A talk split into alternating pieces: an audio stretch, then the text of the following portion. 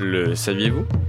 Dans les zones proches de l'équateur, le climat n'est pas du tout semblable à celui que l'on retrouve dans les zones tempérées, comme en Europe.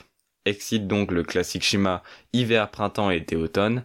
À la place, on ne retrouve dans ces zones dites tropicales, caractérisées par des températures annuelles ne descendant pas en dessous des 18 degrés, que deux saisons, la saison sèche et la saison humide, qui sont définies en fonction de la pluviosité. Ainsi, durant la saison sèche, les températures sont plus faibles et donc les précipitations moindres, puisque moins d'eau s'évapore pour ensuite former des nuages. Et inversement durant la saison humide, température élevée, beaucoup de précipitations.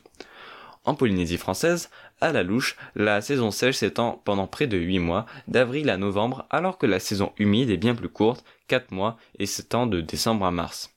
Cependant, il est à noter que la durée respective de ces deux saisons varie d'un endroit à l'autre, la durée de la saison sèche augmentant en s'éloignant de l'équateur et celle de la saison humide en se rapprochant de l'équateur.